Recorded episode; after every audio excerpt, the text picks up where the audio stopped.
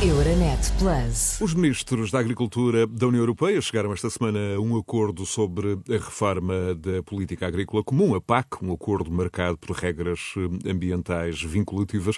Os agricultores devem ser obrigados a respeitar normas ambientais mais rigorosas para receberem ajuda financeira da União Europeia.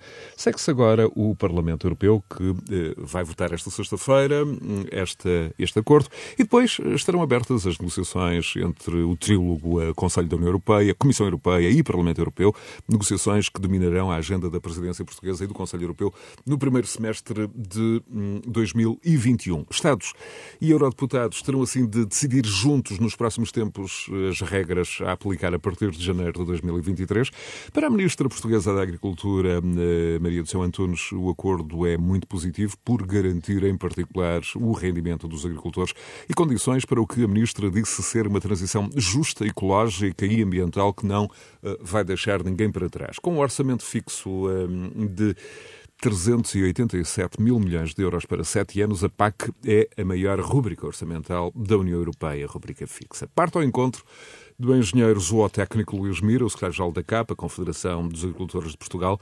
Engenheiro Luís Mira, agradeço-lhe esta presença no especial Decidir Europa. Como é que, do seu ponto de vista de observação eh, privilegiado eh, e privilegiada, a partir da realidade e do terreno, como é que olha para este acordo sobre a reforma da política agrícola comum, eh, a PAC? Olá, muito obrigado pelo convite. Bom, em primeiro lugar, e depois deste seu enquadramento, a PAC, na realidade, é a política europeia com maior orçamento. Mas uh, queria referir que a PAC é uma política que atinge todos os consumidores europeus. Porque um cidadão da União Europeia que tenha 40 anos, todos os dias beneficiou da PAC, porque beneficiou de uma alimentação com um nível de segurança alimentar único no mundo e a um preço uh, reduzido. Hoje, uma família com um rendimento médio na Europa, com 18 a 20% do seu rendimento, consegue alimentar-se. Quando nós entramos para a União Europeia, aliás, eu nasci no meio rural e eh, 40% dos pais dos meus colegas trabalhavam para alimentar a família. E, portanto, aqui a PAC fez um trabalho muito importante e muito significativo e é por isso que ela tem um orçamento que já foi muito maior, mas ainda é dos maiores da União Europeia, mas ela atinge todos os cidadãos, porque toda a gente tem que comer todos os dias e, portanto, e para isso a PAC uh, contribui com uh, esta ajuda financeira que chega ao consumidor. Quanto à questão da, reunião, da negociação, que demorou dois dias, são orientações e são um acordo de princípios, não é um acordo final, como também explicou, eh, que eh, se baseia numa proposta que foi apresentada em maio de 2018, ainda por outro comissário, e que agora, eh, na presidência portuguesa, vai chegar ao seu fim. É verdade que este novo modelo é um modelo mais virado para obrigações ambientais.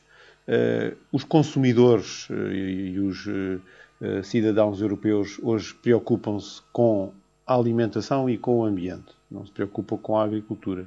E, portanto, é respondendo a esta preocupação dos consumidores europeus que a PAC tem esta uh, exigência maior ao nível climático e ao nível ambiental. Uh, há determinados valores que vão ter que ser uh, utilizados em medidas dessa natureza e a exigência, os agricultores para receberem essas compensações têm que cumprir regras ambientais e Muito bem, Engenheiro Luís Mira, temos então hum, hum, garantido uh, pelos 27 que todos os agricultores na União Europeia devem passar a ser obrigados a respeitar essas normas ambientais mais eram, rigorosas, eh, atenção. justamente.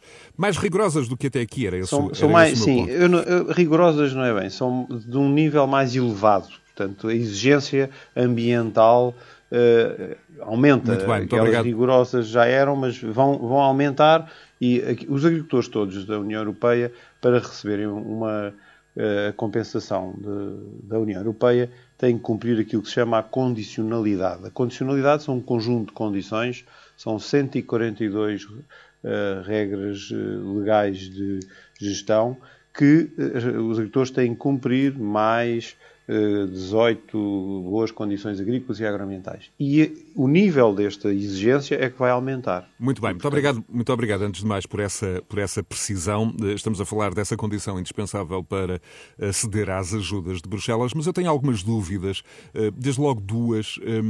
Por um lado, eh, são assim tantas as, eh, as explorações agrícolas um, eh, a incumprir normas ambientais ou elas são impostas um, desde logo pelo, pelo, pelo sinal dos tempos, pelo Zeitgeist?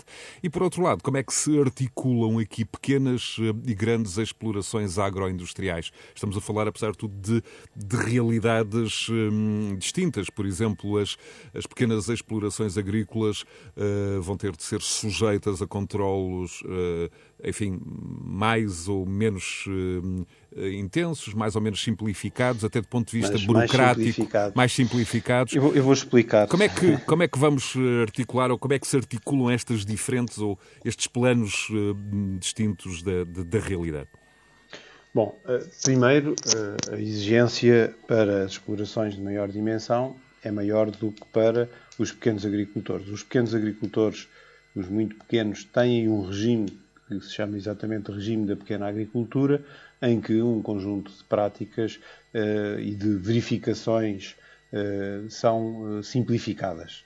Quanto aos agricultores, digamos que praticam uma agricultura empresarial, aí o rigor e as regras a cumprir são muito mais estritas e são muito mais duras. E é assim que se consegue atingir esse objetivo eh, entre eh, um tipo de exploração e outro tipo de exploração. Eu aqui gostava de dizer que eh, a consciência ambiental tem vindo a aumentar ao longo dos anos, porque o conhecimento científico tem vindo a aumentar ao longo dos anos. Quem nos está a ouvir e tem mais de 45 anos ou de 50 anos, lembra-se, quando era miúdo, de ouvir na televisão uns anúncios que eram a família Prudêncio, que davam um, conselhos de boa utilização dos pesticidas e da, da, e da, e da utilização uh, do, da, das questões ambientais. Todas essas, ou a grande maioria e dos conselhos... lembra-se também um, dessa emissão icónica da televisão portuguesa ou TV Rural do engenheiro TV Rural também, também, também me lembro bem. Uh, mas todas, a grande maioria, para não dizer todas, praticamente todas as as eh, regras, os conselhos que davam nessa altura, hoje são considerados crimes ambientais. Que era queima as embalagens e enterre-as, faça, deita água para os rios. Quer dizer, tudo isso evoluiu ao longo desses 40 anos. Hoje há uma consciência ambiental que não havia, mesmo há, há 20 anos, quando eu andei na universidade há 30 anos, não havia essa consciência ambiental que é hoje. Não havia o conhecimento científico. É óbvio que os agricultores ainda por cima os mais jovens, os mais instruídos, e isso também tem-se vindo a notar ao longo dos anos eh, na caracterização da agricultura portuguesa. Há cada vez pessoas com, com formação superior, eh, esse, esse, número é maior, e isso leva a que eh, essa consciência ambiental não destrua o solo e o meio em que a agricultura se faz, porque senão a próxima geração de agricultores não tem como trabalhar. Mas temos ainda assim, ainda assim temos ou não uma Europa uh, a duas uh, velocidades? Neste sentido, fala-se muito não, nos eco-regimes, um, eh, nesse sistema de bónus pago para apoiar a participação em programas ambientais mais exigentes, com os Estados depois a ter de avançar com pelo menos 20% dos, dos fundos diretos da União Europeia para, para este regime. E eu pergunto-lhe se não há aqui tensões várias, por exemplo, com muitos países do leste europeu, um, e isso terá ficado visível nestas negociações, uh, a temer perder fundos europeus, um, se não existir aqui um número suficiente de explorações, de unidades agrícolas uh, a participar nestes programas ambientais. Temos uma Europa com várias velocidades ou não necessariamente? Não, eu, eu, eu não, não, não, partilho dessa opinião. Agora, que temos diferentes problemas ambientais e que uma proteção ambiental num país mediterrâneo que é completamente diferente de uma medida ambiental num país do norte da Europa, isso com certeza, pelas características que temos. E esta nova versão da PAC vem dar a liberdade aos Estados-membros para eh, proporem o seu plano estratégico para a PAC, eh, que é uma nova modalidade que vai ser implementada a partir de 2023, em que há uma maior liberdade por parte dos Estados-membros para eh, adaptarem a legislação comunitária e as regras comunitárias à realidade e às necessidades do seu país, cumprindo estas exigências ambientais, cumprindo a questão do combate às alterações climáticas, cumprindo o bem-estar animal, cumprindo tudo aquilo que faz parte dos regulamentos comunitários. Agora, as regras não são as mesmas em Portugal ou na Finlândia. Ai, não, impossível, porque as condições não são as mesmas. Um, por exemplo, nos países do Norte da Europa, o problema às vezes é ter uh, excesso de água. O nosso problema é ter falta de água. Portanto, a prática não pode ser a mesma, é outra. Relativamente, por exemplo, ao, à matéria orgânica no solo. Eles, como têm temperaturas uh, mais baixas, é como se fosse um frigorífico. A matéria orgânica consegue-se conservar durante mais tempo. Nós cá, com o calor que faz de verão, ela deteriora-se com muito mais rapidez. Portanto, há aqui que acompanhar e, e, escutar o conhecimento científico, e ele tem vindo a evoluir muito nos últimos anos, a tecnologia. A agricultura vai ter aqui uma revolução, é a palavra, nos próximos anos devido à digitalização. Vai e... ter os, ou essa revolução já está, já está já em curso? está, mas não está ainda aplicada no terreno. Ela já existe enquanto tecnologia, não está é ainda uh, aplicada de uma forma massiva uh, nos agricultores. Mas nos próximos 5 a 10 anos isso vai acontecer temos de uma então, forma massiva. Temos então uh, este novo modelo da PAC a vigorar 2021 só, a 2027. Dizer, sim, sim. Deixe-me só dizer-lhe isto. No, a partir de 2023 uh, vai ser disponibilizado, em princípio, se as coisas, esse programa já está em testes, um, um, uma situação baseada no satélite europeu que permite dar informação aos agricultores sobre o estado de desenvolvimento das plantas, o grau de água que está no solo um, e um conjunto de informação científica que nunca existiu, porque eu nunca tive um satélite a passar de 5 em 5 dias por cima da minha exploração e eu ter acesso a esses dados. Isso nunca existiu. A tecnologia ela, ela, já existe, mas tinha que ser paga. E a partir de 2023, aquilo que se prevê é que essa informação seja dada aos agricultores de uma forma gratuita. E isso vai abrir um novo mundo para que as pessoas possam ser bastante mais assertivas na maneira como uh, fazem agricultura. E é isso que todos pretendemos. O que o agricultor hoje pretende, e com a tecnologia e com a digitalização, é dar à planta exatamente o que ela precisa em termos de água, com um uso eficiente da água, e dar à planta o que ela necessita em termos de nutrientes. Nem mais nem menos, nem mais um grama, nem menos um grama. Muito bem. E também a questão dos, dos, dos tratamentos fitofármacos. Não é possível um mundo uh, sem medicamentos, nós também não conseguimos viver sem ter uh, o acesso a medicamentos. E as plantas é igual. Nós não podemos fazer agricultura sem esse tipo de medicamentos. Mas eles têm que ser usados exatamente da maneira mais objetiva e com menos desperdícios. E isso vai se atingir com a digitalização da agricultura, situação que nunca foi possível até hoje porque não havia tecnologia para isso. Nunca foi possível na história da humanidade. Da humanidade. Sabemos exatamente. quão importante a agricultura tem sido para, eh, para a alimentação, para, para enquanto espécie. Justamente. Enquanto então temos exatamente. este novo modelo uh, de 2021 a 2027 da PAC, ehm, tendo como base a elaboração desse, desse plano, plano estratégico, para, para PAC, a agricultura, não, é? Eh, justamente aqui aludiu, ehm, que tem dois pilares. O primeiro pilar, o dos pagamentos diretos o segundo, o do desenvolvimento rural. Mas há, como quem nos está a seguir já uh, percebeu, esta insistência nos, nos regimes ecológicos. Pergunto-lhe como, é que, como é que vai ser aqui a, a, subutilização de fundos? Não se vão confundir aqui os fundos do primeiro pilar com o com o do segundo, os pagamentos diretos, como é que isto deve, deve ser tudo articulado? Por exemplo, é... o exemplo do leite, hum, colhe aqui ou não?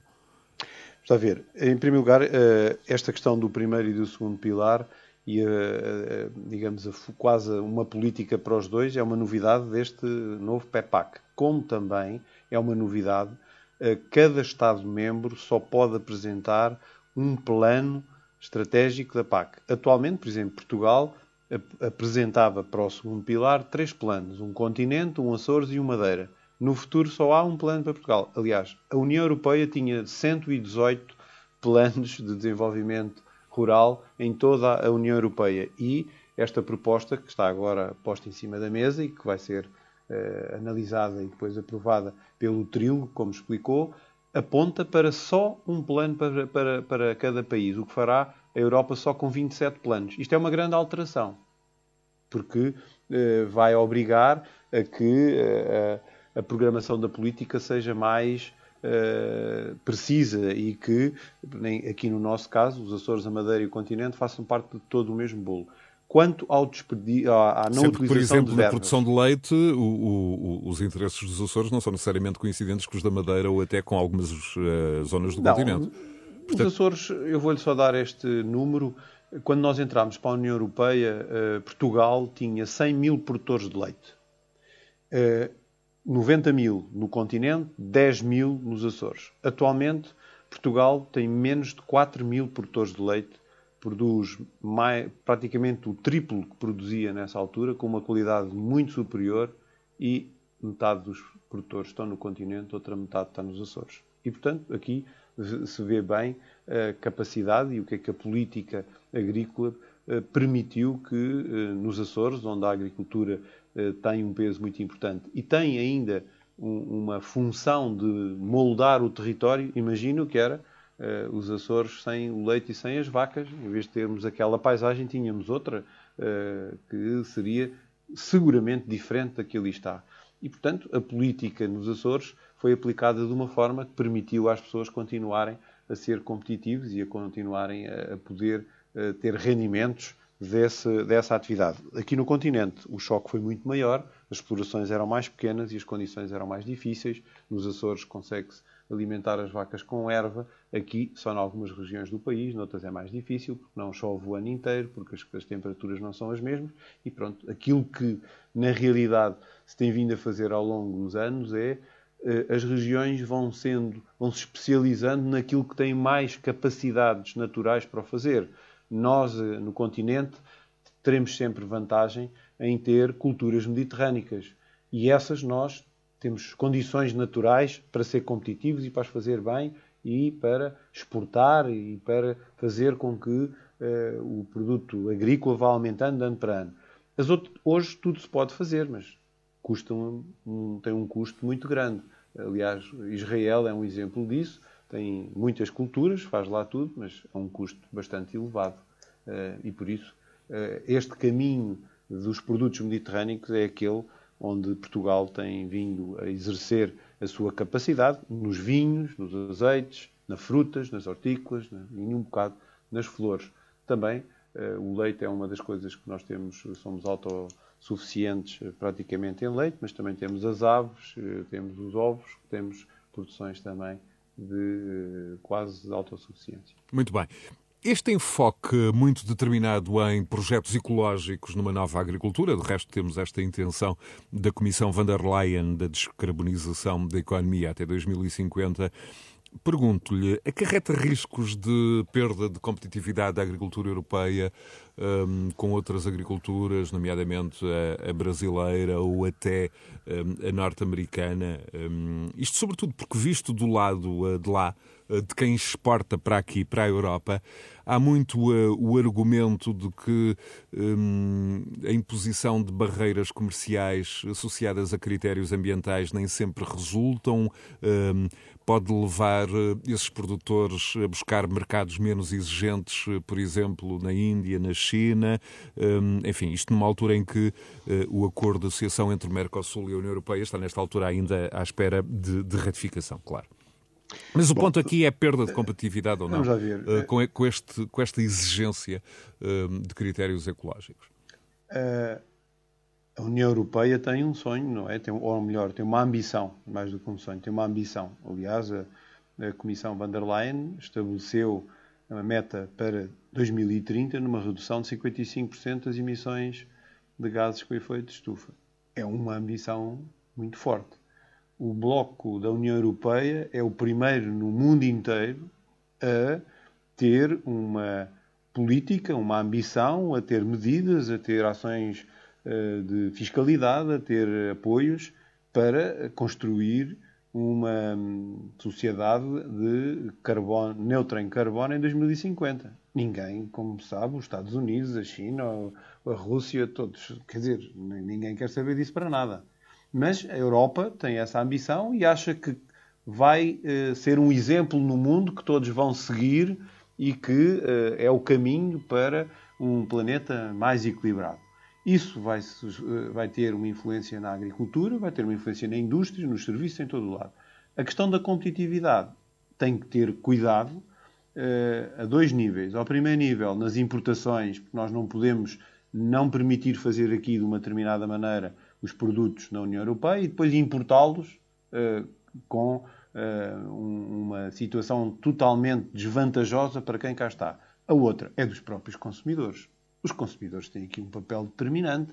Uh, se os consumidores não comerem carne do Brasil, essa carne deixa de ter venda cá.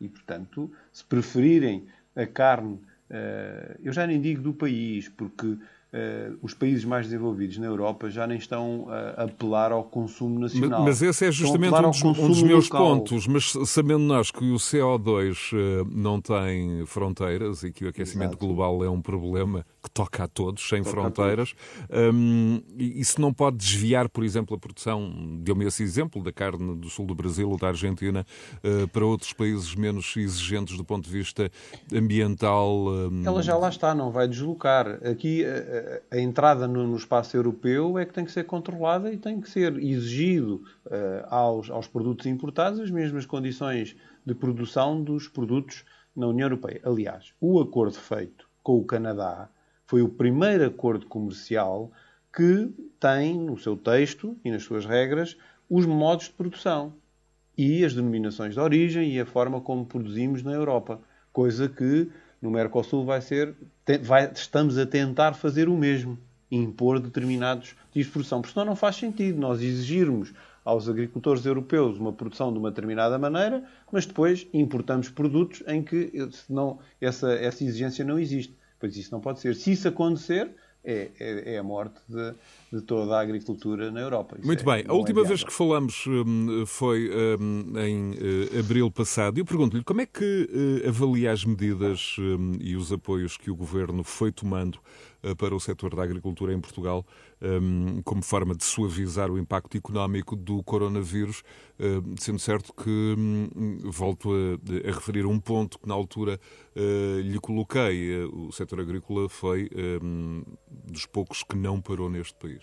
Esse foi o nosso slogan, a agricultura não para. Vamos lá ver, a agricultura não parou.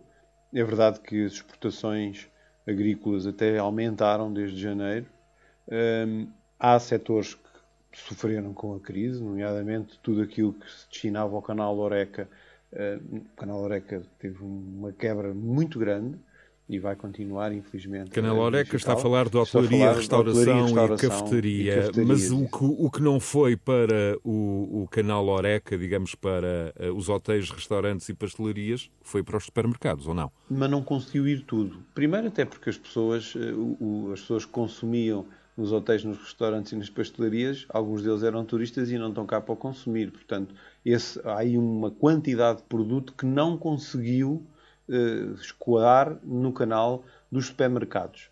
As marcas e os fornecedores do canal do supermercado, até no, no caso da exportação, verificaram aumentos porque forneciam os supermercados. Todos aqueles que forneciam o canal Oreca, depois tiveram quebras muito grandes. Portanto, aqui o tratamento não foi igual para todos, a forma como uh, a crise uh, provocou uh, quebras no seu rendimento.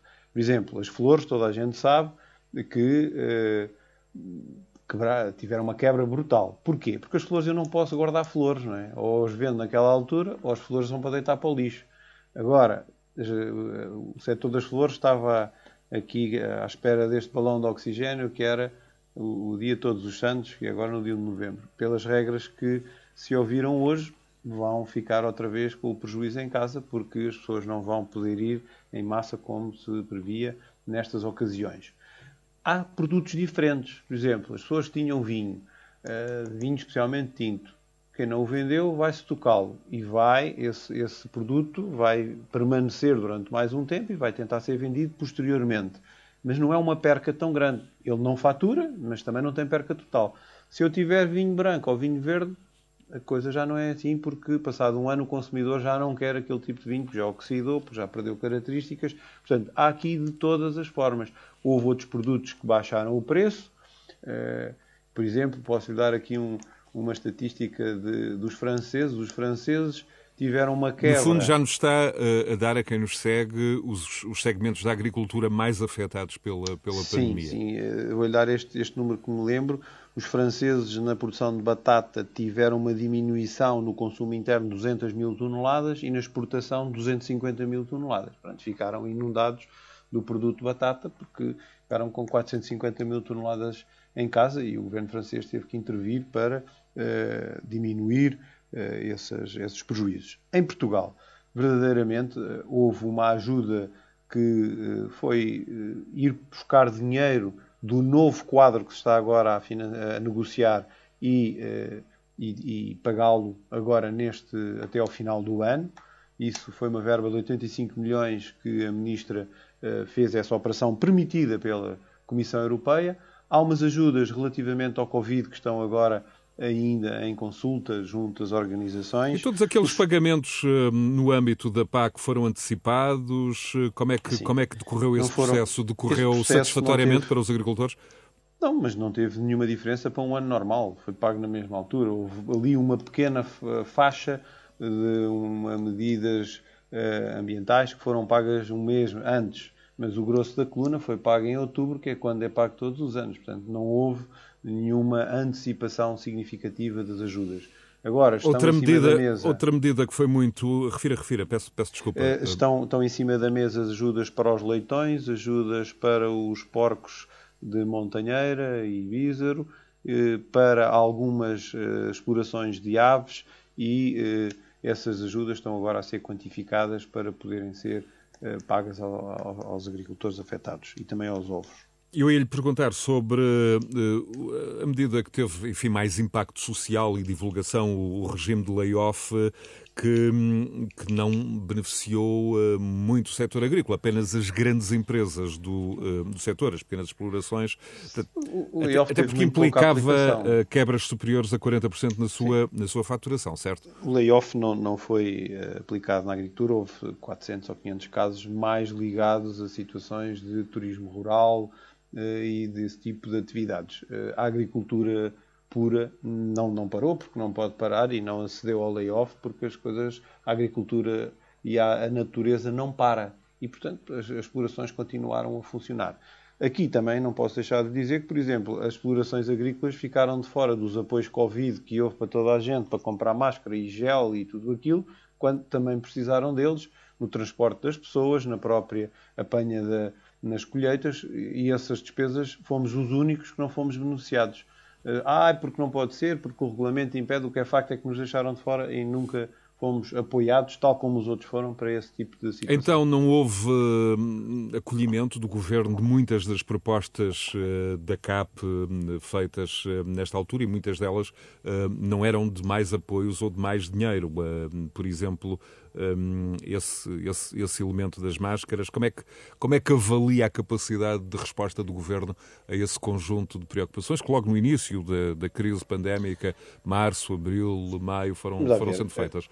É, a questão é esta: o setor agrícola não se pode queixar porque foi daqueles menos que, que menos sofreu durante esta pandemia. Mas a verdade é que uh, o apoio que teve, como eu acabei de dizer, para, para os materiais de proteção não houve apoio e aquilo que foi dado em, em, de ajuda aos agricultores não foi nenhuma uma ajuda suplementar. Foi pegar no orçamento dos próximos sete anos e antecipar uma parte do pagamento. Isto Muito foi bem. aquilo que foi dado. E em plena pandemia um, tivemos uh, o setor agrícola um, sem falhas, uh, pelo menos uh, que se vissem. Houve uma capacidade de abastecimento de produtos alimentares aos consumidores portugueses.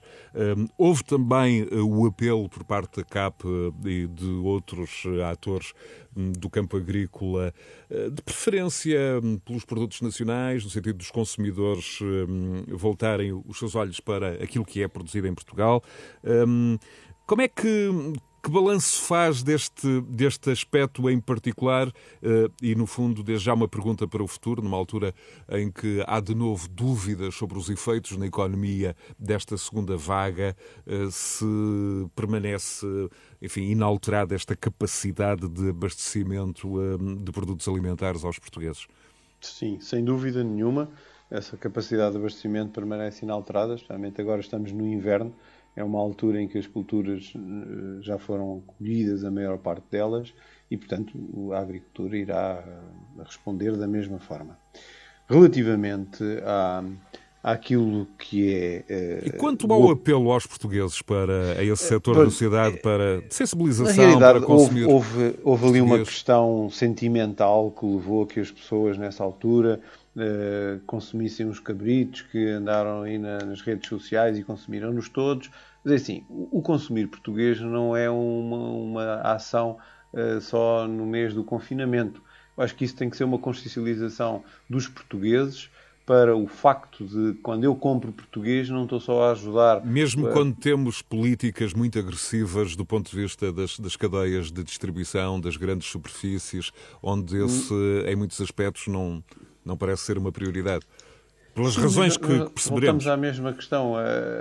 As pessoas, quando compram um produto uh, português e de uma região, não estão só a ajudar o agricultor, estão a ajudar a pessoa do restaurante dessa região, do transportador, de, da, da oficina, da, do pequeno comércio, porque eh, quando eu compro um produto às vezes até mais barato, mas que vem da China, e isso viu-se agora com a questão das máscaras e tudo isto, não estou a ajudar a economia nacional. E isso tem que ser uma preocupação de todos, e eu acho que esta crise poderá trazer esse ensinamento, é que temos que apoiar, e temos que... apoiar, eu quando digo apoiar, é na preferência de consumo. Eu, se, eh, eu vou-lhe dar aqui um, caso concreto. As pessoas hoje vão a um restaurante, em todos os restaurantes do nosso país, qual é a fruta que há em, em todo, praticamente em todos eles? É o, o, ananás, que nem é ananás, é abacaxi e é a manga. Se pedir uma pera, uma maçã, uma laranja, alguns têm, mas manga e abacaxi têm todos. Frutas que são todas importadas, a manga agora já começa a haver do, no Algarve mas que não são, nem sequer faziam parte do hábito dos consumidores portugueses. Se as pessoas, quando vão a um restaurante pedirem fruta portuguesa, deixa de se. E nem é pelo preço, porque estas frutas são caras. Portanto, há aqui um papel muito importante do consumidor. No menu na... temos eh, frutas tropicais como o açaí da Amazónia, sim, sim, agora tudo. em profusão, hum, enfim, frutas que as gerações mas, mas, nós, há aqui mais velhas nunca tinham nem, ouvido falar. Nunca tinham ouvido falar. Uh, por exemplo, eh, os, os combustíveis têm uma parte que são 3% ou 4% de bio, biocombustíveis. Nós falámos até com, os, com a Galp para uh, ver se que podia, havia possibilidade de comprar cá alguma parte através do girassol ou de outro óleo. Assim. E eles estão-se borrifando. Compram uh, biocombustível de óleo de palma que é feito pela desflorestação das, das florestas na, na, na zona equatorial. Os consumidores são todos muito ambientalistas e parece até que é bom ter um, um combustível com uma parte de bioetanol. Quando o bioetanol o que está a provocar é, é uma, uma, uma catástrofe ambiental de grandes dimensões. E, portanto, há aqui coisas que muitas vezes os consumidores não estão devidamente informados. E passa-se o mesmo com a questão de alguns produtos uh, uh, em Portugal, como toda esta polémica dos, dos olivais no Alqueva. É assim, eh, eh, o olival é a cultura mais adaptada ao, ao, ao, clima mediterrâneo. Se nós não tivéssemos olival, tínhamos lá o quê? Uma outra cultura que, que nem, nem é. Qual era a alternativa? Tínhamos hortícolas, aquilo não, a área que aquilo tem não, não aguentava tanto hortícola.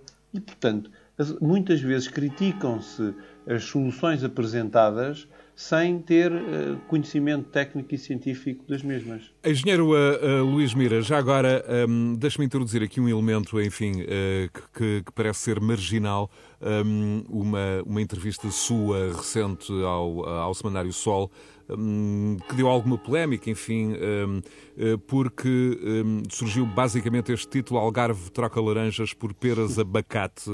Esta, esta questão, de alguma forma, também se enquadra no raciocínio que acabou de, de, de fazer.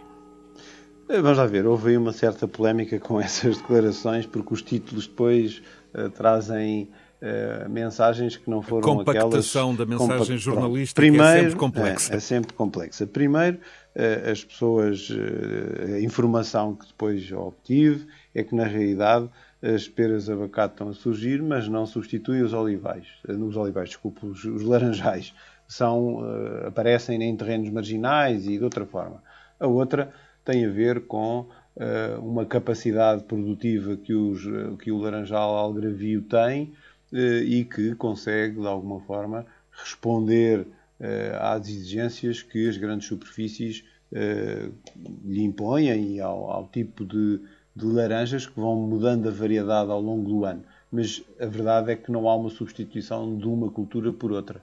Há, sim senhor, o aparecimento eh, desse tipo de cultura. Mas isto, eh, sabe que as notícias são assim, quando elas introduzem a polémica é quando as pessoas estão mais interessadas em vê-la. Se calhar era bom perceber-se em termos de hectares o que é que cresceu e depois vamos ver, e é muito pouco, é residual, não, não, não é esse o impacto, nem estão a arrancar uh, laranjais para pôr peras abacate. Elas estão a surgir porque o mercado e as condições assim o permitem e o consumidor quer consumir peras abacate. É preferível consumir uma pera abacate do Algarve do que vir do Brasil, porque uh, o consumidor ou os, os, os miúdos que faltam às aulas à sexta-feira para combater as alterações climáticas uh, têm que perceber que uma pera abacate que vem do do Brasil tem uma pegada de carbono brutal face àquela que Mas é uma, no Algarve. Mas uma pera abacate eh, também não tem exigências do ponto de vista hídrico uh, muito mais complexas que um laranjal? Pergunto. Pode ter mais necessidade de água, eu não digo que não tem. A questão da água é que o Algarve tem algumas carências de água. Tem algumas, não, tem muitas. Mas vai em, tentando encontrar soluções. E ainda agora foram arranjadas mais soluções para regar determinado tipo de, dos campos de golfe e outros eh, consumos que existem com águas residuais. Mas o que é facto é que quando houve há dois anos seca, onde faltou água não foi no Algarve, foi em Viseu. E onde se viu o grande problema e a grande falta de água, e a falta de água não é só para a agricultura, é para os para as populações. Todos é os, tudo, os caminhões cisterna os, das, eh, das Não das viu caminhões cisternas das, no Algarve, viu foi em Viseu. E das corporações de bombeiros foram uh, mobilizadas para, para, para trasfegas de, de, de barragens. Um outro ponto... Uh... Mas deixe-me só dizer isto.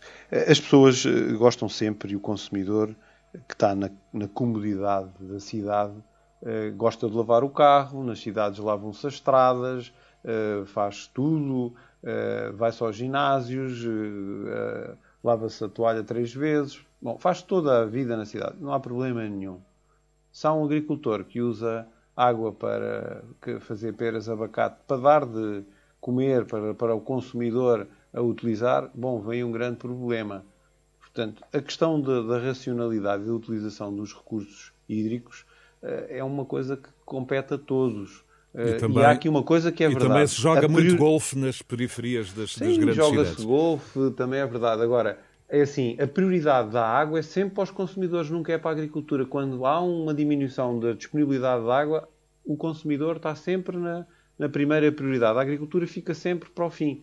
E, portanto, essa é uma realidade e eu acho que Portugal pode ainda evoluir bastante na captação da água. Aquilo que se nota foi isto que tivemos nestes dias: são precipitações muito fortes em períodos muito curtos. Ora, se nós não tivermos maneira de reter a água, pois então eh, os dias em que ela chove muito, nós não, não a captamos. Adeus. Voltando às questões um, que, que, afetam os agricultores portugueses, a CAP no passado um, uh, defendeu de alguma forma uma regulação um, da Comissão Europeia uh, de, de, preços agrícolas, em particular uh, prevenindo, em alguns casos, a descida pronunciada, em alguns casos, a escassez. Qual era o sentido exato desta, desta, desta intervenção, digamos assim? Era, era utilizar uma ferramenta que faz parte dos regulamentos comunitários, que é a intervenção no mercado quando há situações de eh, excedente eh, pontual. Foi o que aconteceu com a pandemia, eh, devido às circunstâncias que se viveu, os frutos vermelhos não tiveram venda e a Comissão permite fazer intervenções no mercado a um preço muito mais reduzido, mas de qualquer maneira ajuda os produtores. Porque os frutos vermelhos é o mesmo problema. Não, eu não posso uh, pôr no frigorífico frutos vermelhos, eles não têm capacidade de conservação ou são consumidos ou são perdidos. Neste caso, eh, houve uma intervenção e esses produtos foram distribuídos a instituições de solidariedade social, nomeadamente através do Banco Alimentar, que canalizou umas, umas dezenas de toneladas desses frutos. Uma questão um, que está sempre presente nas preocupações dos responsáveis do setor é a questão da mão de obra. Como é que, hum, como é que estamos hum, nesta, nesta fase, que já não é propriamente uma fase também hum, de colheitas aceleradas? Não, agora não. A fase de colheitas, nós no início da pandemia estávamos com algum receio que não houvesse mão de obra. O que é facto é que o desemprego generalizado nos restaurantes, nos cafés eh, e noutras atividades ligadas eh, aos serviços levaram eh, a uma disponibilidade de mão de obra que nós não estávamos à espera e não houve qualquer problema relativamente à mão de obra para as colheitas. Houve Mas... mesmo essa, essa, essa transferência. Eu lembro aqui o, houve, o, houve. apelo do ministro francês da Agricultura há uns meses atrás, que terá feito uma espécie de eco por toda a Europa, um, quando o ministro francês uh, disse lançar um grande apelo a mulheres, a homens que não estão a trabalhar como empregados de mesa, como recepcionistas de hotéis, como cabeleireiros, que se juntassem um, à agricultura e de resto aqui a CAP um, admitiu, uh, enfim, lançar um apelo mais ou menos menos no mesmo sentido, um, para esta gente, esta força, trabalhar na agricultura temporariamente. Isso registou-se, esse movimento? Registou-se, registou-se de alguma forma. Mesmo uh, as pessoas, alguns que estavam em layoff, também acabaram por uh, aproveitar o facto de estarem parados, sem ter uh, atividade, e foram Trabalhar nas colheitas e, e noutras situações. E, e, havia mesmo pessoas que não tinham não tinham tinham perdido o emprego. Uma, uma um aumento grande do desemprego que nas zonas rurais uh, acabou por tá, haver disponibilidade para uh, fazer as colheitas. Mas eu gostava aqui de também fazer menção a um documento que nós lançámos que chamámos de Ambição Agro 2030 em que focam sete pontos que nós achamos fundamentais para a retoma da atividade económica, porque ela vai ter que existir, será daqui a seis meses, será daqui a um ano, mas ela vai acontecer. E esses pontos são ter energia renovável nas explorações através de painéis solares ou outra solução.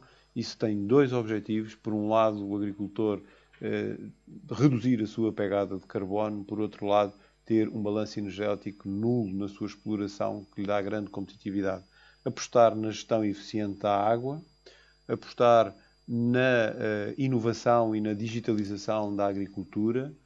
A questão de, das florestas é importante também uh, medidas concretas, e isso verificou-se no plano que Portugal apresentou a Bruxelas.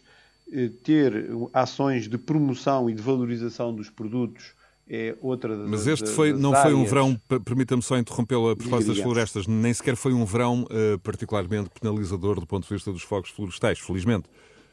Eh, não, não foi, é verdade, a área foi menor, havia mais meios ao dispor ehm, des, do combate, havia profissionalização do, das, das, intervenções uh, através dos helicópteros e das equipes uh, helitransportadas e todo esse facto, eh, na minha opinião, e também as condições que fizeram, ajudaram e bem que a área que nós tivéssemos este ano é muito inferior à dos anos anteriores e felizmente as coisas correram bem.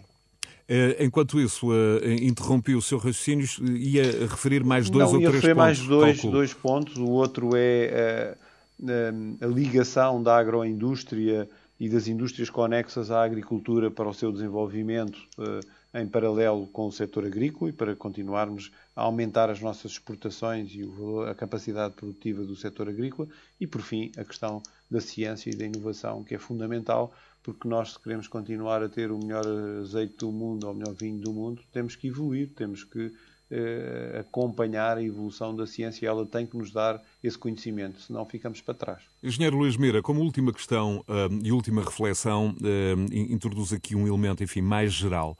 Um, e como vimos uh, recentemente pela previsão um, do Banco uh, de Portugal relativamente ao crescimento económico, as previsões foram um, revistas uh, pelo governador Mário Centeno. E se houve alguém com um contributo positivo para as contas públicas no período da pandemia, foram enfim, não só os empresários e trabalhadores da construção civil como os empresários e trabalhadores agrícolas, que são, eu diria, cidadãos que não estão habitualmente muito presentes na agenda dos órgãos de comunicação e no discurso também dos políticos.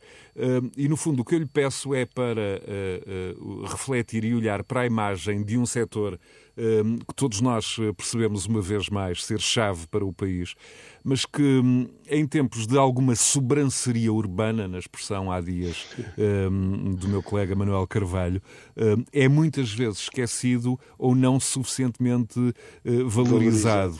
Um, e no fundo o, que eu lhe pedi era uma reflexão final, uma avaliação sobre esta imagem um, a tempo uh, desajustada e claramente injusta. Como é que, como é que se combate?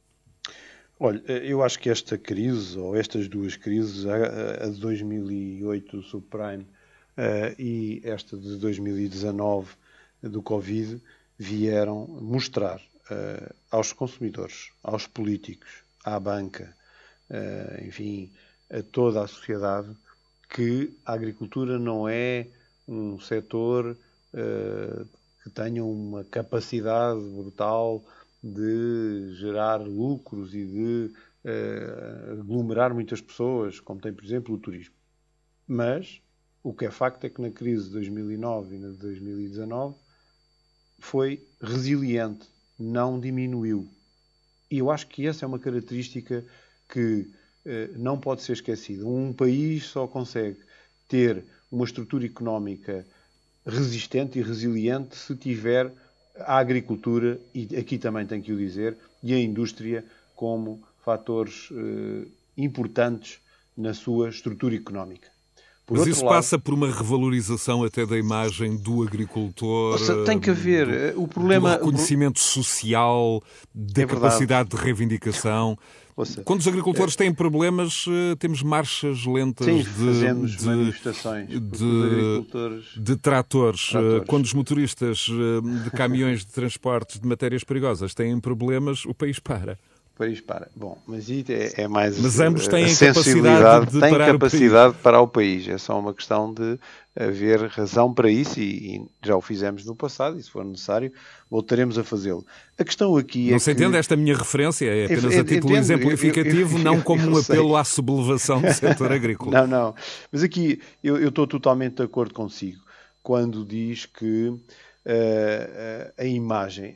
Eu, o exemplo que eu tenho dado agora muitas vezes tem a ver com a imagem que tinha um cozinheiro há 30 anos atrás e a imagem que tem hoje um chefe, que é cozinheiro na mesma, mas que tem um estatuto na sociedade completamente diferente. Hoje os chefes são figuras públicas. Há 30 anos atrás ninguém sabia quem era um chefe, é? era um cozinheiro, nem aparecia. Então. Verdadeiras popstars em muitos, em muitos casos. Não, não, são hoje. Eh, repara os, os, meios de comunicação social, toda a gente quer uh, saber cozinhar e quer fazer as coisas. Aqui temos, Provavelmente temos o, o sérvio mais conhecido em Portugal é um chefe. Exato. A questão aqui na agricultura uh, uh, está, está, está com este paralelismo. Ninguém quer ser tratorista.